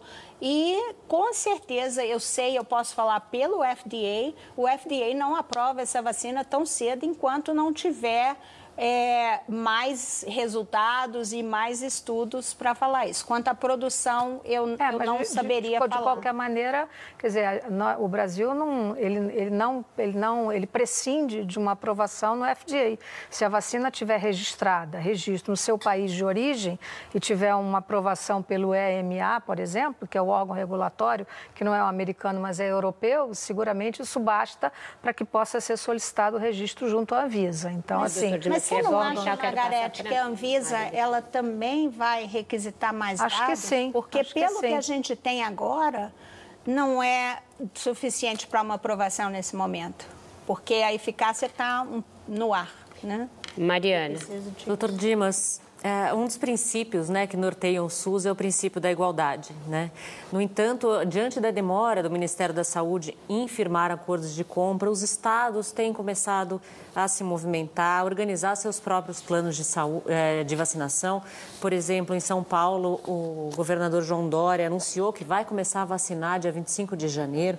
O senhor não acha que que essa organização né, estadual, né, que a vacinação baseada em planos estaduais e não com uma coordenação nacional, como ocorre com outras vacinas do plano de, de vacinação, é, prejudica esse princípio, né, fere esse princípio de igualdade do SUS? Claro, dizer, isso vai contra as bases em que o SUS foi construído. Quer dizer, o SUS é uma construção federada. Né? A União cabe financiar as ações, né, os estados organizar as ações e o município executar. Quer dizer, essa é a, a organização, vamos dizer assim, que tem funcionado até então. Quer dizer, qualquer coisa fora dessa organização vai criar problemas, inclusive é, para a ordem constitucional. Quer dizer, pode haver questionamento. Quer dizer, se um brasileiro se sentir é, prejudicado numa estratégia como essa, ele pode requerer e seguramente ele vai encontrar abrigo é, na justiça. Dizer, as ações judiciais demonstram isso. Então, veja, essa discussão ela foi importante e eu acho que ela continua sendo importante porque ela trouxe à baila a questão da vacina. Quer dizer, como é que um país é, que está muito próximo de ter uma vacina é, não leva isso em consideração? Tá? E aí ocorre essa procura, né, vamos dizer assim, pela vacina. Os estados começaram a, a se movimentar. Quer dizer, nós nesses dias aqui, eu pessoalmente, recebi vários governadores, é, mais de mil prefeitos né, procurando a vacina, querendo fazer acordos de, de, de, vacina. Eu tenho dito a eles, eu falo, olha, nesse momento, ah, o nosso objetivo é o fornecimento da vacina para o Plano Nacional de Imunização. Quer dizer, a, a, suplementação das vacinas para os estados e municípios deve ocorrer se não acontecer essa incorporação.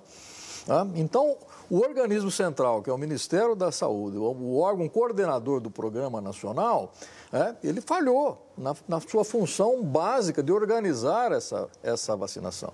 E nós sabemos, né, essa vacina, ela corre quanto tempo? Quer dizer, hoje nós tivemos aí, só no dia de hoje, mais de 600 mortes. Dizer, estamos tendo uma média elevada de óbitos né, novamente elevada.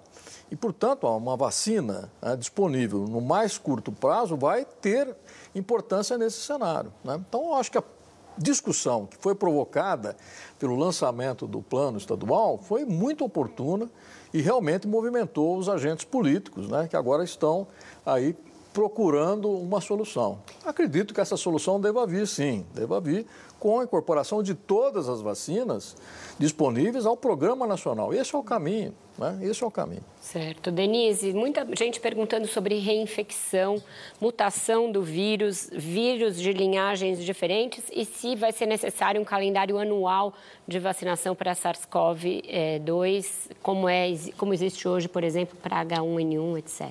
Posso Isso. emendar? Ah, se quem já teve claro. Covid tem que tomar vacina.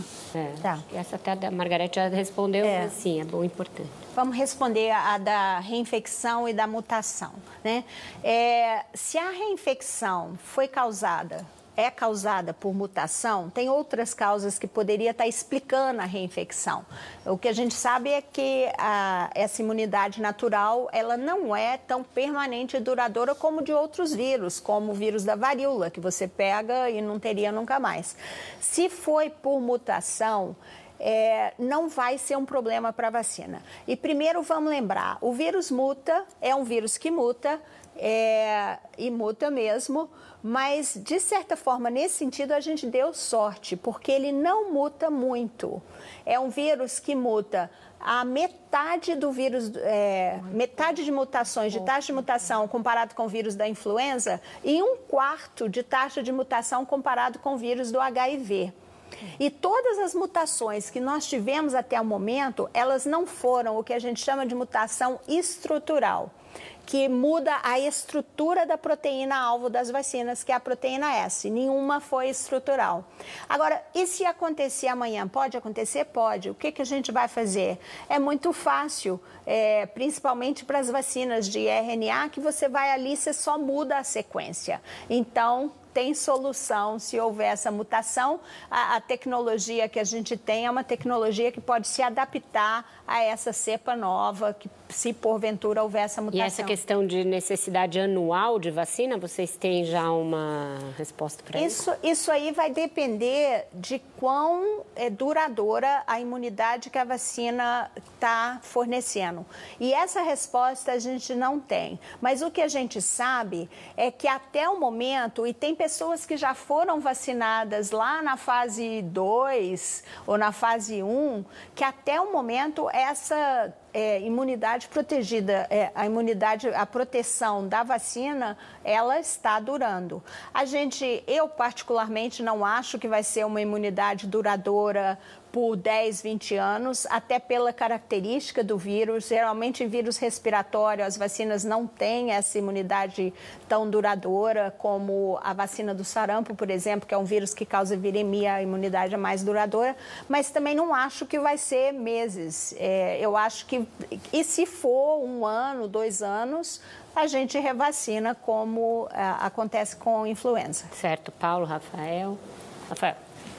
Queria fazer uma pergunta para a doutora Margarete.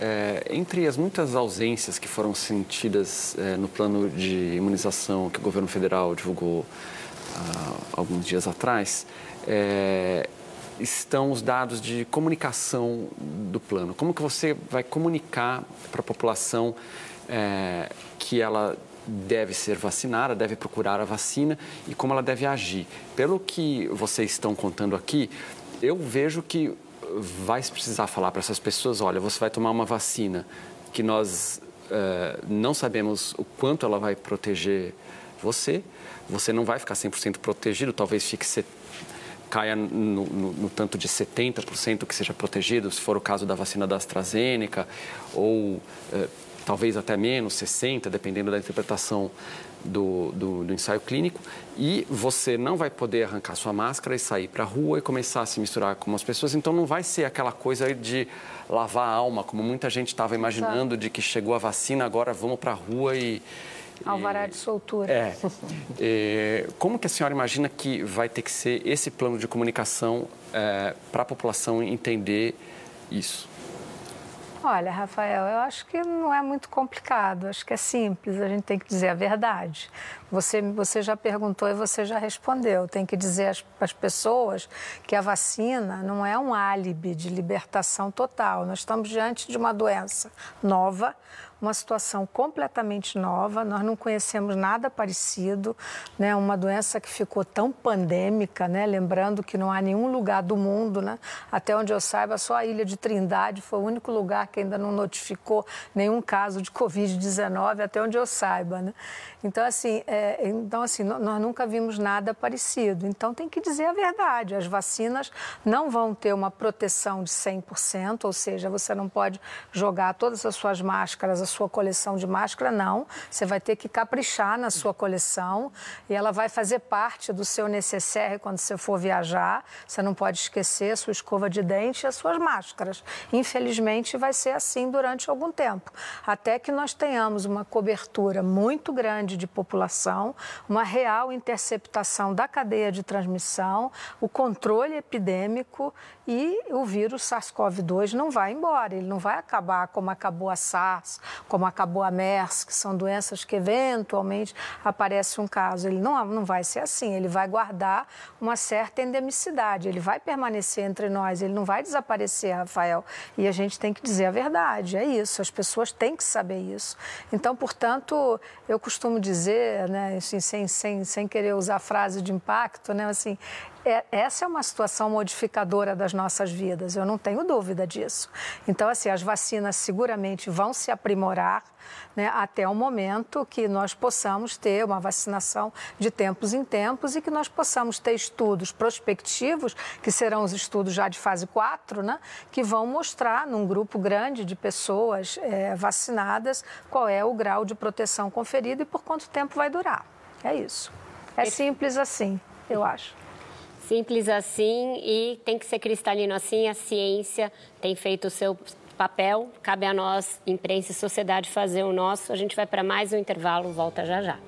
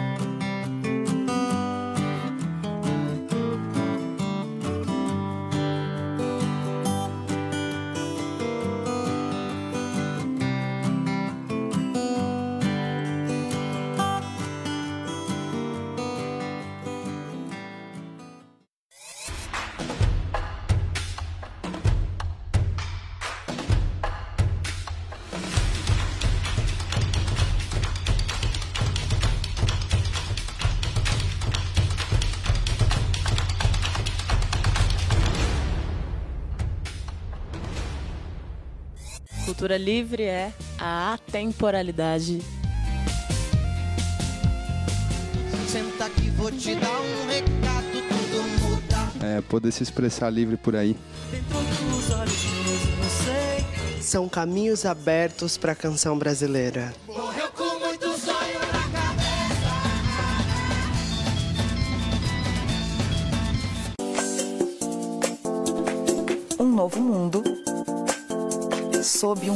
Olhar. Metrópolis.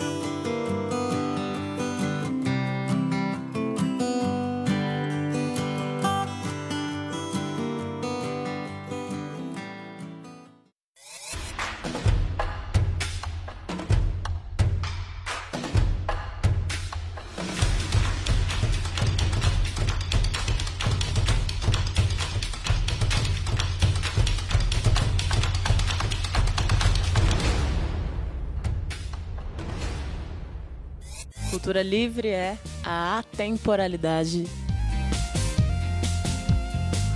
Senta aqui, vou te dar um recado, tudo muda. É, poder se expressar livre por aí. Dentro dos olhos meus, eu não sei. São caminhos abertos para a canção brasileira.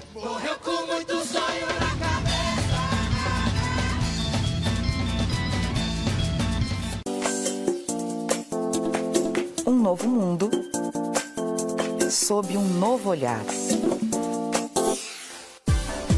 Metrópolis.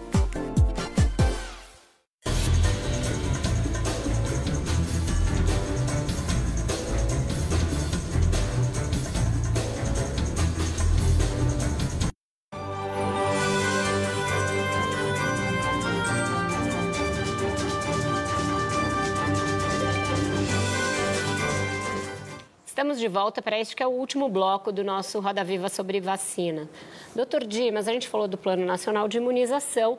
Para que ele comece efetivamente a ser aplicado, a gente precisa que a Anvisa aprove uma ou mais vacinas em estudos. É, qual é a sua expectativa em relação à agência, uma vez que muitos têm falado em aparelhamento, em politização do papel dessa agência que deveria ser técnica? Olha, a agência, a Anvisa, ela tem total independência. A lei de criação da Anvisa é, previu exatamente isso. São funcionários que têm estabilidade, a diretoria colegiada ela é nomeada, tem um mandato, né? um mandato que inclusive percorre os mandatos presidenciais. Portanto, ela tem todas as condições de ser uma agência independente. Ela tem acordos internacionais, quer dizer, com outras agências, agentes importantes. E, portanto, eu quero crer né, que o corpo técnico, né, o corpo de funcionários da Anvisa, que é muito capacitado, vai fazer todo o esforço né, para permitir que o Brasil tenha o mais rapidamente essas vacinas, seja ela do Butantan, seja ela de, da Fiocruz, seja ela de, da Pfizer. Eu acho que isso é o esforço né, que todos devemos fazer. E creio, né, na minha opinião pessoal, que a Anvisa, né, no momento certo, dará a resposta certa. Dizer, hoje mesmo ela estipulou prazo para a emissão né, de relatórios de avaliação dos pedidos de uso emergencial. Quer dizer, estabeleceu o prazo de 10 dias. Já é um grande avanço.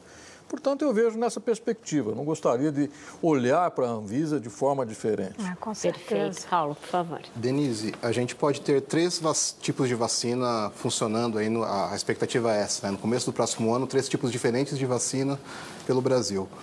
Isso tem algum impacto? Como isso funciona na questão de imunidade, de imunização e também por conta de pessoas que dizem que vão viajar, por exemplo, para São Paulo para tomar vacina aqui?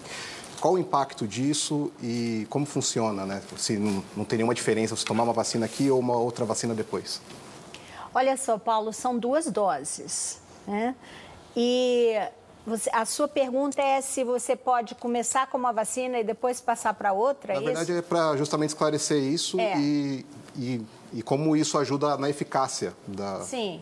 Não, se você tomou a primeira dose de uma vacina, você vai tomar a segunda dose daquela mesma vacina.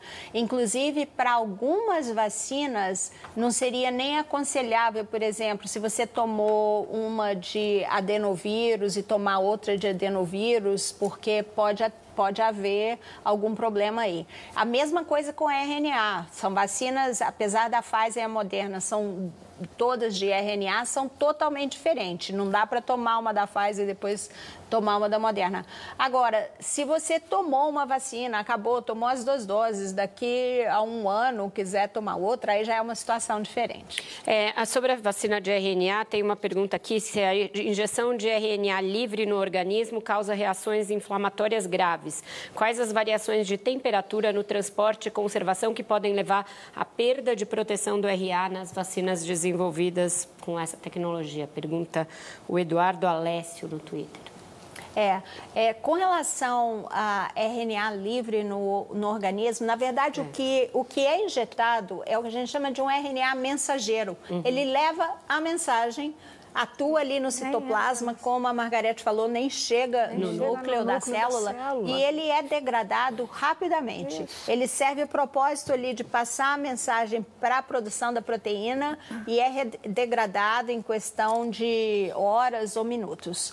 É, a outra pergunta é, foi... não, isso, essa questão de variações é, de, de temperatura se poderiam levar à perda de proteção do RNA. Assim, ah, com certeza. Forte da com, com certeza, essa, a temperatura ela tem que ser monitorada com muito rigor, porque e também acontece para todas as outras vacinas que até a da, da, da, geladeira. Se você tirar da geladeira, que é o caso da, da AstraZeneca ou vacina é, de vetor viral, se ali, ou né, ali você vai perdendo, se não, não conserva na temperatura adequada, você vai perdendo um pouco da atividade, é. com certeza.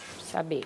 É, eu tenho uma pergunta de fundo que eu queria fazer para o Dimas. Eu fiz um levantamento é, com um colega é, que é cientista de dados. A gente viu que dos estudos publicados pelo Butantan nesse ano, a cada 10 estudos, seis tiveram dinheiro da FAPESP, que é a Fundação Estadual que Fomenta a Ciência. É, acontece que tem um projeto de lei de autoria do próprio governador João Dória, o PL 627, que deve ser, agora está tramitando, deve ser é, votado na quarta-feira, que é, propõe tirar 30% dos recursos da FAPESP, que justamente está financiando a nossa ciência no momento de pandemia e, inclusive, a ciência de vacinas, no caso do Instituto Butantan. Isso não é um contrassenso, tirar dinheiro da fundação que fomenta a ciência no meio de uma pandemia? Olha, eu tenho a impressão que essa situação foi resolvida. Não, foi e voltou, agora tá, é, ainda está com os 30%. É, essa questão foi feita é, é, e o governador respondeu claramente que não vai é. interferir com as verbas da FAPESP. FAPESP é fundamental, quer dizer, o nosso estudo clínico tem apoio da FAPESP, como outros. Né? ou seja, para o Parque de Ciência do Estado de São Paulo e do Brasil, porque muitos projetos são em associações com pesquisadores paulistas, em associação com pesquisadores do, do mundo inteiro, do Brasil e do mundo inteiro. Então, a FAPESP é um patrimônio, sem dúvida nenhuma, esses recursos são fundamentais para a manutenção das atividades de pesquisa e eu acho que o governador esclareceu de que não vai interferir né, com os recursos da FAPESP. Mariana? Falou hoje, inclusive, né, Dimas? Falou isso hoje, né? É. Doutora Margarete, se a gente tiver, se a gente começar uma campanha de vacinação e muita gente for vacinada num tempo relativamente uh, curto, as pessoas continuarão a ter outros problemas de saúde, né? Vão continuar tendo infarto, AVC. Há uma preocupação que as pessoas associem essas, esses eventos com a vacina.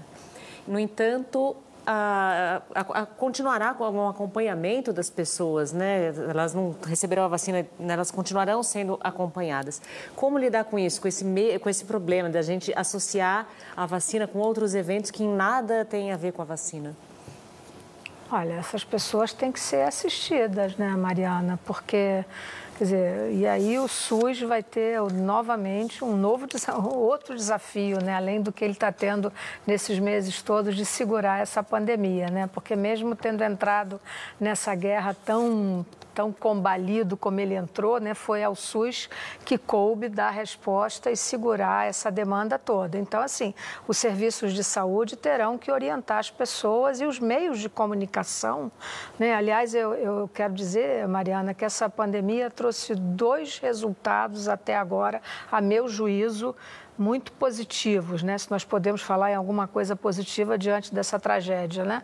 Que foi essa humanização, que é o fato de nós estarmos aqui hoje, né? que sofremos todos nós no bom sentido, quer dizer, médicos, pesquisadores, cientistas, pessoas que estão próximas da sociedade, não se furtando a dar resposta o tempo inteiro. Então, eu acho que esse trabalho terá que sofrer, digamos assim, uma, uma, uma permanência mesmo, né? no melhor sentido caberá a nós continuarmos explicando: olha, houve um caso, alguém disse que morreu porque tomou vacina, e esclarecer como foi esclarecido, por exemplo, o óbito ocorrido né, com, uma, com uma, uma, um rapaz, enfim, que se suicidou, etc. Foi uma coisa terrível, trágica, mas foi totalmente esclarecido. Quer dizer, desde o patrocinador até por quem conduziu o estudo. Então, tudo isso ficou devidamente. Essa, essa dizer o que está acontecendo e dar assistência assistência a essas pessoas, né, eu acho que é importante. Quer dizer, e não fazer disso essas essas, essas informações desastrosas, de criar um fato onde não há fato. Né? Hoje, com a facilidade da comunicação, quer dizer, é muito fácil você criar um fato sobre o que não existe. Né? Mas eu acho que não, não tem jeito, é um encargo a mais para todos nós, mas do qual nós não poderemos nos furtar. Denise, você é cientista brasileira atuando nos Estados Unidos na, como executiva num laboratório de vacinas, já trabalhou no CDC. Os Estados Unidos também tiveram uma resposta bastante precária à pandemia, vivem aí o recorde de mortes, de casos, mas agora tem a vantagem de ter uma vacina sendo produzida é, no seu território, a vacina da Pfizer. É, tem tempo para reverter essa má condução nos Estados Unidos? E hoje a gente tem o evento do Biden sendo formalmente indicado pelo colégio eleitoral. Você tem uma expectativa de que mude a resposta do governo americano à pandemia? Bom, é, com a mudança de liderança, com certeza, a gente já tem uma task force, uma força-tarefa, né, que, que foi formada.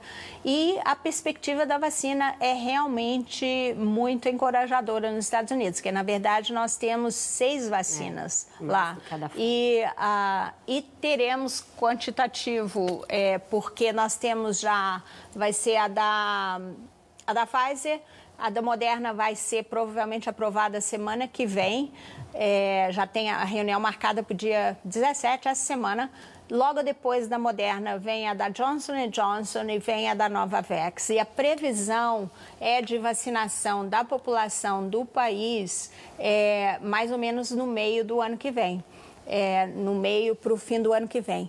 E só uma, uma correção, Vera, o, o Sabin não é um laboratório, não, fa, não fabrica é, vacina. Não faz, não é, fabrica, é, é, é, uma, é uma organização não governamental é. que expande o uso de vacina expande no mundo. Expande o uso de é, vacinas, está certo. André, por favor. a gente tem falado muito da vacina da Covid-19, que é obviamente o tema de grande interesse, mas quando a gente olha para a vacinação das, das, doenças que a gente já tem uma vacina disponível no Brasil, os números não estão né, no ideal. Né? Os dados do Ministério da Saúde preliminares sobre 2019 mostram uma cobertura, por exemplo, na BCG de 85%, hepatite B 77%, tríplice viral 91% e pólio 82%. É, eu queria perguntar para a doutora Margarete, doutora Denise, esse interesse pela vacina e pela, né, por uma solução para a Covid-19 pode reacender e melhorar esses números de outras vacinas também? É uma oportunidade que, que aparece a partir daí? Como que vocês enxergam isso? Eu acho que sim, eu acho que, que, que o momento é um momento de, de recuperação, inclusive de dados e de taxas de cobertura. Né? Nós, nós, a vida toda, né? quer dizer, nos últimos 20 anos, pelo menos, né, Dimas, nós nos orgulhamos muito das taxas de cobertura das vacinas que são fornecidas pelo SUS. Né? Há pouco nós dizíamos, o SUS tem quase duas dezenas de vacinas gratuitamente, essa cobertura. Então, o que houve foi essa, essa queda na cobertura do sarampo, né? Né, provocada por esses movimentos que eu considero que no Brasil não prosperaram muito, mas tiveram algum grau de impacto, que são os movimentos anti-vacina, que eu considero marginais e quase criminosos, né? É assim que eu os vejo, né? Mas, por exemplo, uma vacina como a BCG, que sempre teve desde uma vacina antiga e que por força de normativa do Ministério da Saúde é dada a todo recém-nascido que nasce com mais de 2 quilos, né? Na maternidade ainda, até 72 horas. Então, a cobertura era de 100% e foi 100% durante muito tempo. Né? E por alguma razão que nós não sabemos, quer dizer, imaginando que partos são institucionais no Brasil, na grande maioria, né, Dimas? Então, assim, houve sem dúvida, eu acho que o, o sucateamento, num certo sentido, de serviços do SUS foi um pouco responsável por isso. Eu acho que a, a desinformação, quer dizer, a falta de acesso, mesmo as vacinas existindo e sendo gratuitas, André, é preciso que o serviço funcione em horários adequados, as pessoas trabalham, tem que levar as crianças. A exigência, por exemplo, das escolas de ter o cartãozinho de vacinação completamente é, preenchido para vacinar as crianças, eu acho uma medida altamente é, defensável no Brasil. Né? Então, tudo isso vai precisar ser recuperado.